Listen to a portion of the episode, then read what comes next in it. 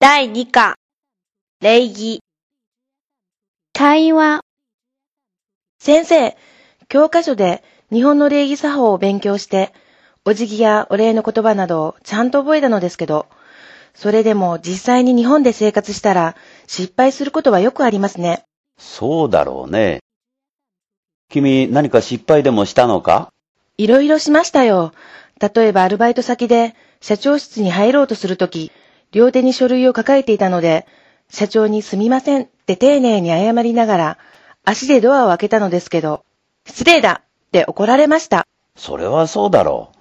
中国人は足でドアを開けたり、引き出しを閉めたりすることがよくあって、それは合理的と思われてるけど、日本人にはそれは失礼に当たるんだよ。荷物を置いて手で押すか、半開きの場合、失礼しますって言いながら肩でドアを開けるのが普通だろ？えーと、私も一つお聞きしたいのですけど、日本人は音に対して敏感なようですね。中国では向かいのビルから窓越しにおしゃべりしたり、屋外から大声で人を呼んだりするのは平気じゃないんですか？でも、それは日本だと嫌われますよね。大声でおしゃべりするのも品種を買うでしょうう。ん、文化が違うから仕方ないね。大陸のような広い場所は、大声で喋らなければ聞こえないことがあるけど、日本は島国で基本の単位が部落だったから、人に迷惑をかけるかどうかを優先的に考えるようになったんだね。だから、クラクションをむやみに鳴らすのも嫌がられるだろう中国人は相手の年や結婚しているかどうか、あと収入、学歴など平気で尋ねるでしょう。どうやら日本人はそれを嫌うようですね。その通りだね。日本人にとってそれらはプライバシーを侵されることになるから、そういうことを聞かれるのは極端に嫌うだろうね。年齢の場合特にそうだよ。年は若いほどいいと思われているからだ。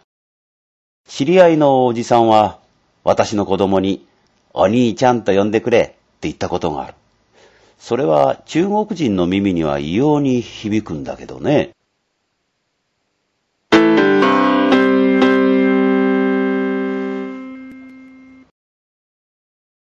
教科練習、試験。いよいよ期末試験に入るのね。うん。だからおいらは、夕食後の時間を全部、復習に当てることにした。この教科書でどんな問題が出ると思う？うーん、わかんない。教科練習からの問題が出ないようにお願いしたいね。どうして？解説がなくて復習しようがないから。そうね。あと、笑い話から出題されると変な回答をすることになってしまいそうで。そうですか。今まで試験の中で何か変な答えを出したことあるの？あるのよ。中学時代の社会問題で、アフリカ中央部をカッコが走り、以下省略の穴埋め問題で、答えは赤道なのに、私は黒人と答えてしまったの。黒人が走ることになるのか。あながち間違いじゃないかもね。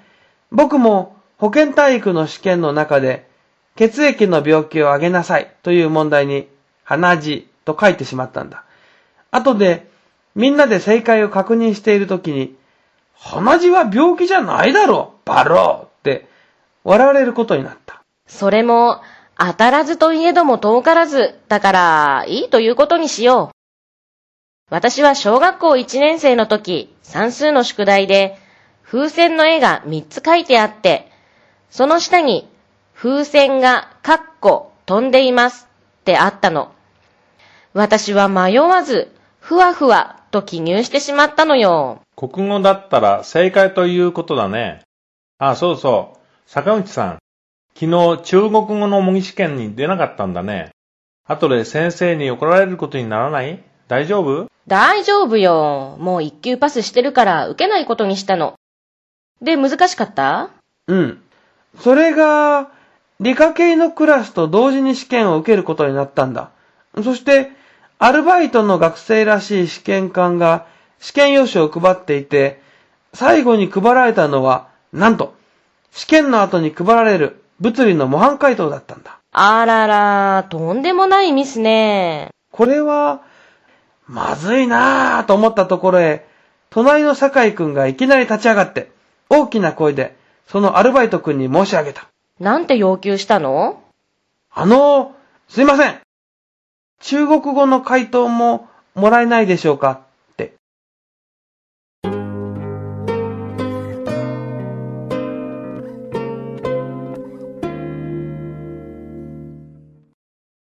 ヒアリングと朗読。家の建て替えが終わったけれど、費用がこれ以上かさむと困るので、フェンスは家族で取り付けよう、ということになりました。父も叔父も普通のサラリーマンなのですが、セメントをこねる姿は見たことがなかったので、すごいねー、と皆で感心していたら、あの、親方は、どなたですか？宿ってほしいけど、と見知らぬ中年男性が困ったことになりました。